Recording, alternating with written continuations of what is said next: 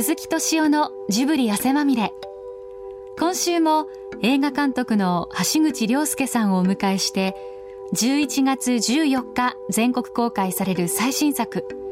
恋人たちについての座談会の模様をお送りします。出席者は日本テレビ奥田誠二さん博報堂小松俊弘さん奥田さんの友人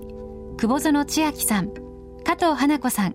そして鈴木さんです。もともとはでも淳に自分を投影してますからあの主人公の。だからその淳は映画では通り魔に奥さんをあの殺されてっていう設定になってますけど僕がグルーのことの後に経験したいろんなトラブルがありましてそれでそこで僕が感じたことをあの淳に投影してるってことが軸になってるわけですね、うん、で弁護士とのやり取りも出てきますけどほぼ実話です。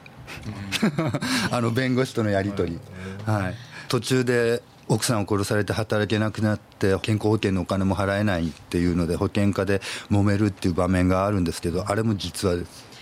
100%実話。僕の実話あそうなんですか。あの1週間だけっていうの某区ある区の区の。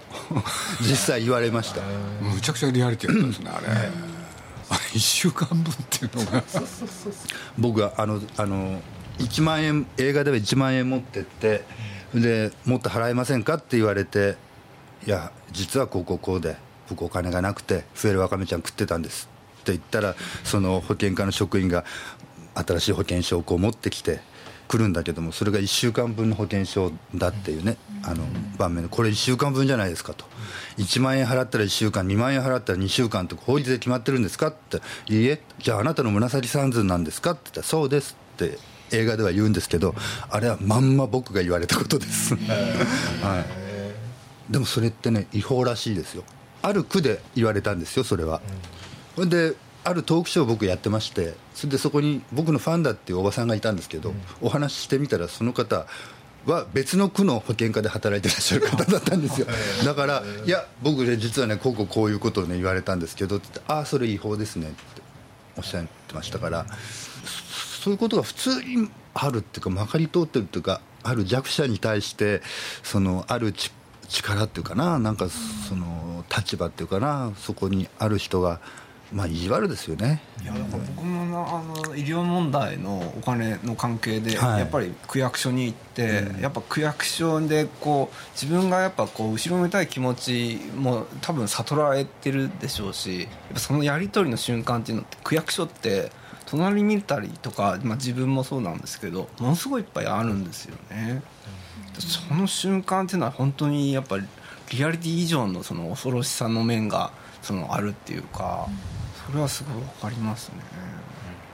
だからまあそういうことを軸にしてっていう感じですね。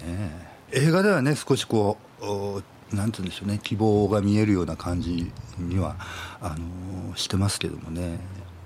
あの主人公の仕事は、はい、誰かがその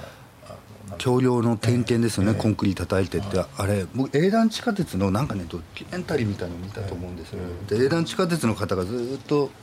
あのトンネルを叩いて。すごいなと思ってだってもう機械使わないんだもん。これでずっとやってる。すごいなっていう、うん、なんかいやあの仕事自体がねすごいね、うん、へえと思ってちょっとねそこ感心したんですよ。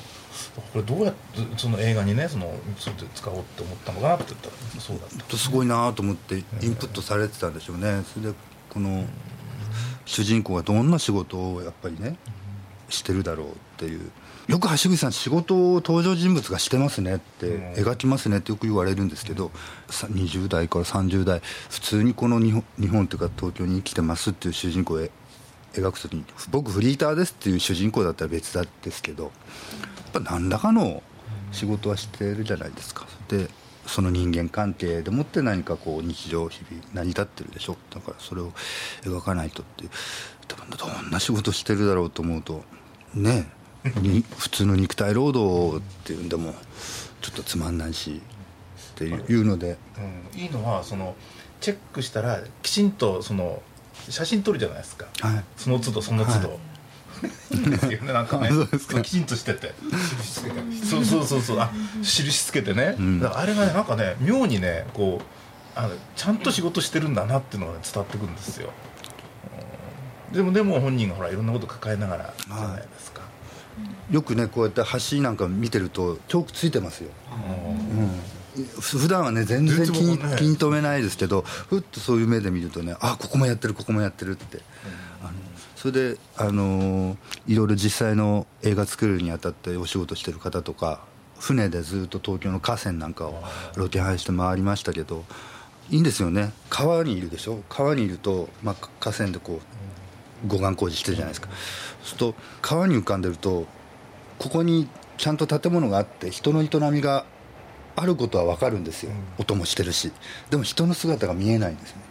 で人がいるんだろうと思うんだけど人が見えないところでもってポツンと浮かんでるっていう感じがね。それで普段見ない東京の風景を見てるっていう感じがねなんか一人なんだけどもあのポツンとはしてるんだけどもあのなんて世界の中にいるっていうねあのなんか感じがしてねあのあお面白い風景だなと思いながらはい見ました。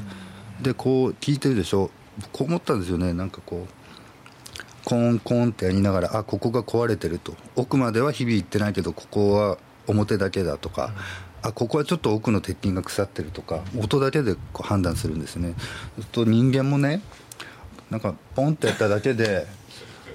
どこが壊れてるとかね なんとかって分かったらいいなっていうなんかそんなふうにこう淳は思うんじゃないかなと。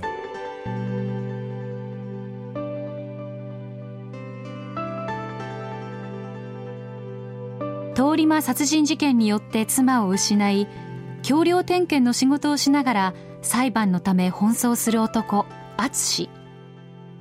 反りが合わない姑自分に関心を持たない夫との平凡な暮らしに突如現れた男に心が揺れ動く主婦瞳子。親友への思いを胸に秘める同性愛者で完璧主義のエリート弁護士篠宮。不器用だがひたむきに日々を生きる3人の恋人たちがもがき苦しみながらも人と人とのつながりを通してありふれた日常のかけがえのなさに気づいていく。そんな姿をどんなに絶望的な世界であっても肯定し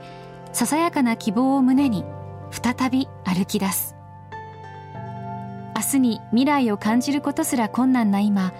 私たちすべての人に送る。橋口亮介監督作品恋人たちは絶望と再生の人間ドラマです。ぐるりのことともダブルかもしれないんですけど、はい、なんかその人間がその壊れる瞬間っていうかそこのシチュエーションが例えばそのなんか本屋でこう女の子とぶつかった瞬間こう崩れちゃうとか、ね、今回もまあそのあの区役所行ってプツってしちゃうとか、まあ、その瞬間がそのやっぱりこうグサってくるっていう瞬間がすごいリアルですよね。うん、お前も同じ目に遭ってから言えやみたいなセリフありましたよね、はい、あれはものすごいよくわかる気がしてその瞬間にこう感情がそうバッと爆発するところがそれぞれのなんか積み重ね小さいことの積み重ね大きい事件よりかはその第三者からの何も何気ない何かでその沸点が超えちゃうっていう部分がそれはあの今回このお話見てて思ったんですけど大きい事件じゃないですかどれも。その通り魔の件もこの人と思った人が薬をやってたとか、そういうこと全て大きい事件で自分たちの生活にはあまり縁のないお話なんですけどなんでこんなに感情移入するんだろうって思った時に遠いものが近く近いものが遠く事件は大きいんだけど日常の細かい感情の方に視点がいくというか、何が起きたとかどういう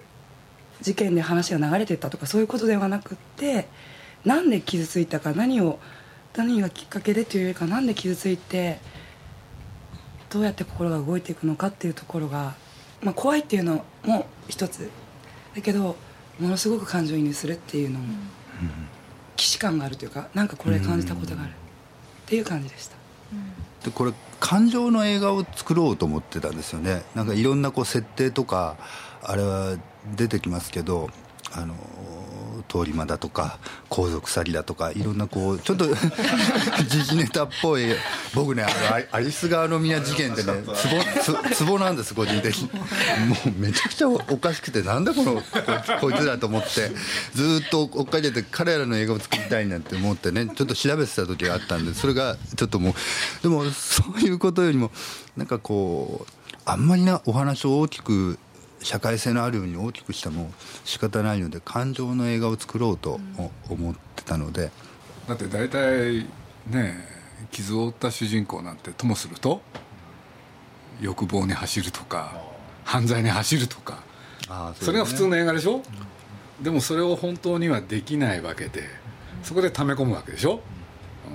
うん、それをそのままやると見てる人たちがね自分のことに思えてくるってやつだから。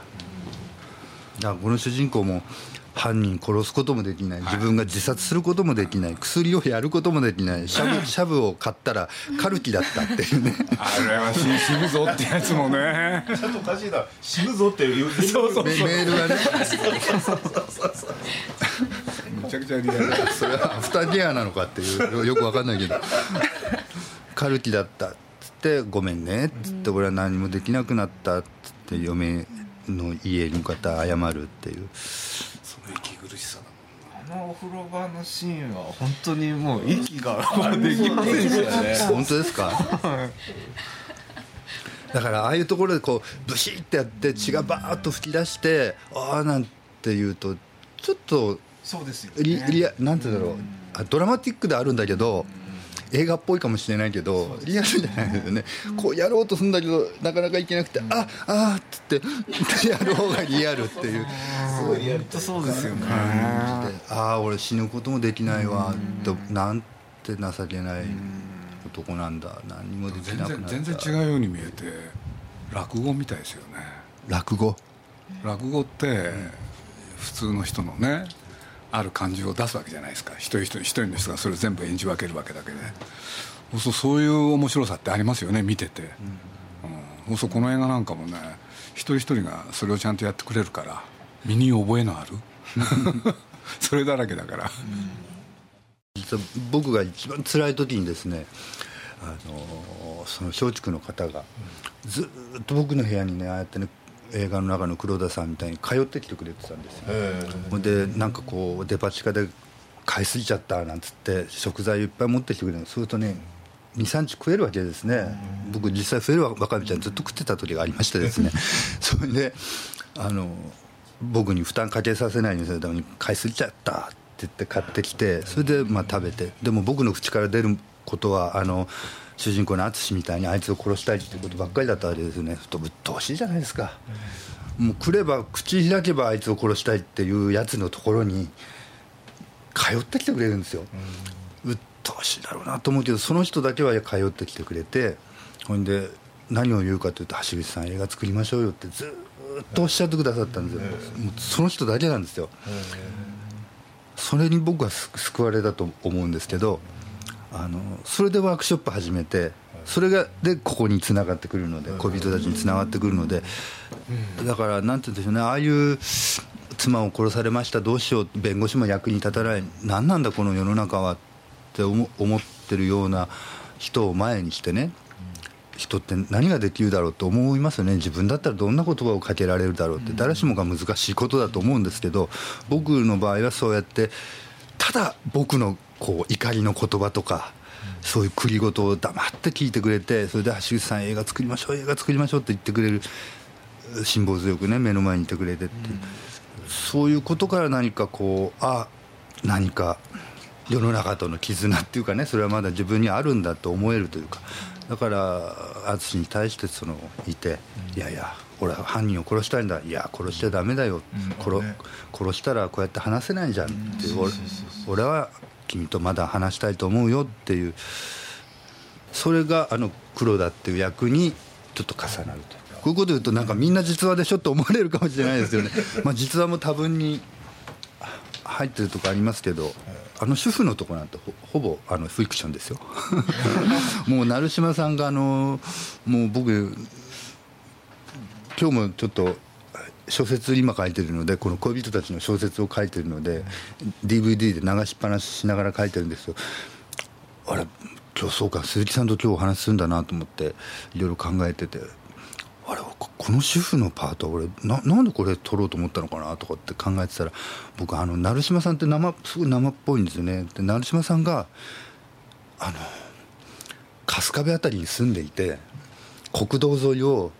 財布を抱えながらコンドームを買いに行くっていう 場面があれですよ。こうはあっつって。僕ねあれを撮りたくてね成島さんのあの主婦のパートを作ったんだっていうのを今日気づきました。思い出す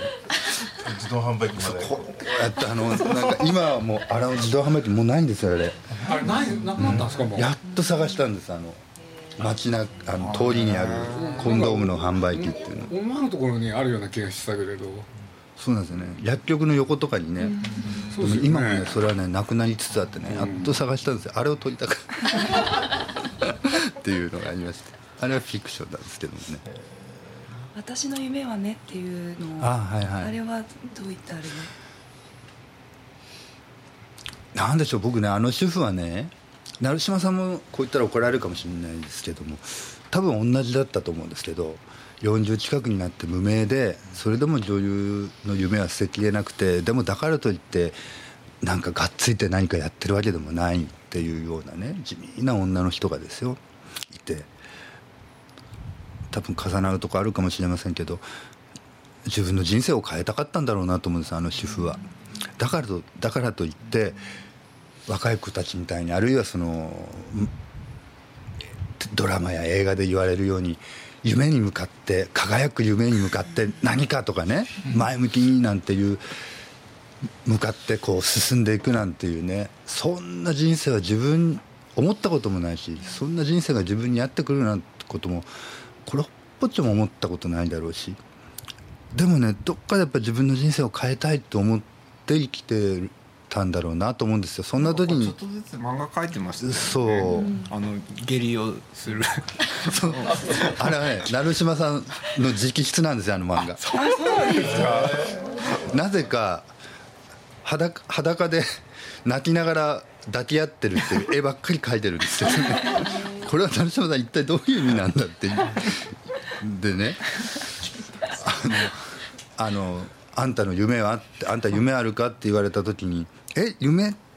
と思ってその後やっぱり私ずっと考えてたって本人もあの映画の中で言ってますけど、私の夢って何だろう？そんな夢に向かってとかなんとかって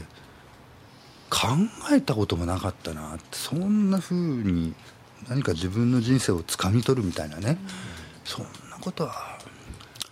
思いもしなかったなんていう女がですよ。私の夢って何だろうって考えてあ私の夢はあなたなんだっていうあの男ね、三石健さん演ずる、聞けば聞くほどドキュメンタリーですねこれは、だなーって思ったんですよね、そうだと。であの男が「お前金用意できるか?」って途中で言いますよね、それは大抵の人間はあお金目当てなんだと思うに決まってますよ。多分あの女も思ったと思うんですよね、そんなバカじゃない、うっかり騙されるほどバカじゃない。でも、いいそれでもいいと思ったんだと思うんですよ。やけどしてもいいとだってもうそんなことでもなければ私はやけどするようなことすらこの先人生起こんないかもしれない。それでもいいってどっかで思って取り込もうと思ったんだと思うんですよね。でだから「私の夢はあなただったの?」っていうことなんだと思うんですよね。僕あのセリフ気に入ったんですけどね。ちょっと正確じゃないんだけれど世の中にはいいバカと悪いバカ。悪いバカとたちの悪いバカがいるって。バカにもねいろいろあって。っ てあれはいいセリフだった。もう一番最初見た時から惹かれたんですよ。絶対これだなと思って、お客さん来ますよ。考慮したんですか？直しちゃえばいいんですよ。これでお客さんかなり増える。自分がどのバカか知りたいんですよみんななるほど。ああ俺でみんな思いたいんですよ。たちの悪いバカじゃない。ってあれいいセリフだったもん。現場であれカットしようかなって。思ったりもしたんですよね。なんか喋りすぎかなって説説明しすぎかなと思って「どう思う黒田君」って言って。うん。あった方がいいですよあれは。あれでハッとさせられるから。自分がずっと見てきてね一言だと思ってるのがね本当に自分に来るんですよ、うん、そういう効果があるから、うん、なんかズバリ言われた方がねお客さんとしてはね納得がいくんですよ、橋口さんってどういう映画をずっと見てきた人なんですか？高校の頃はもうアメリカンニューシネマですね。でも大学行ってからはあ世の中にはいろんな映画があるんだっていうことに気づいてフランス映画ロベル・ブレストンからフランスはトリフォーからクロード・ルルーシュなんか見て肌があったのは？トリュフォーですね。トリュフォーなんだ、うん、で僕も自主映画で自分で出てましたのでそれで、はい。トリュフォーもね自分で出たりなんかして、なんかねなんかこう最初の三部作とかなんかみんな近い感じがして大人分かってくれないなんていうのも、自分の自主映画もそういうああいうあのの扱ってたんで。ディズニーなんかも見ますけどディズニーも見る。あのシドニー・ルメットとかフレッド・ジンネマンとかやっぱそういうこうリアルな感じのやつが、まあ、いろんなやつ見るんですね。あ見ます見ます。でも僕アニメ特撮オタクですから。前この間もそう言ってましたね。1年前も。はい。特撮って何？特撮はもうな何でも。とにかく特撮だったら何でも。アニメもだからもうアニメと特撮の DVD と甘いものとたタバコタバコだけあればもう幸せで幸せな人間です。から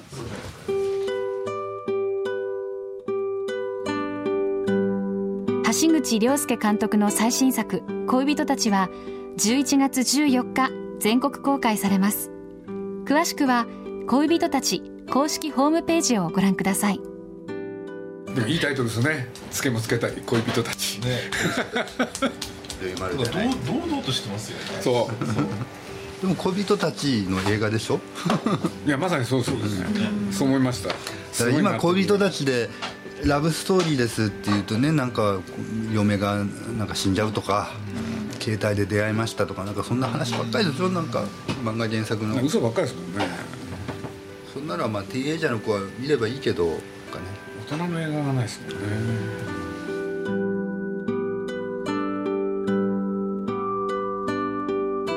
鈴木敏夫のジブリ汗まみれ。この番組はウォルト・ディズニー・スタジオ・ジャパン。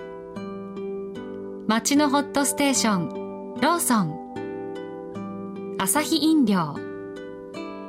日清製粉グループ。au ブルボンの提供でお送りしました。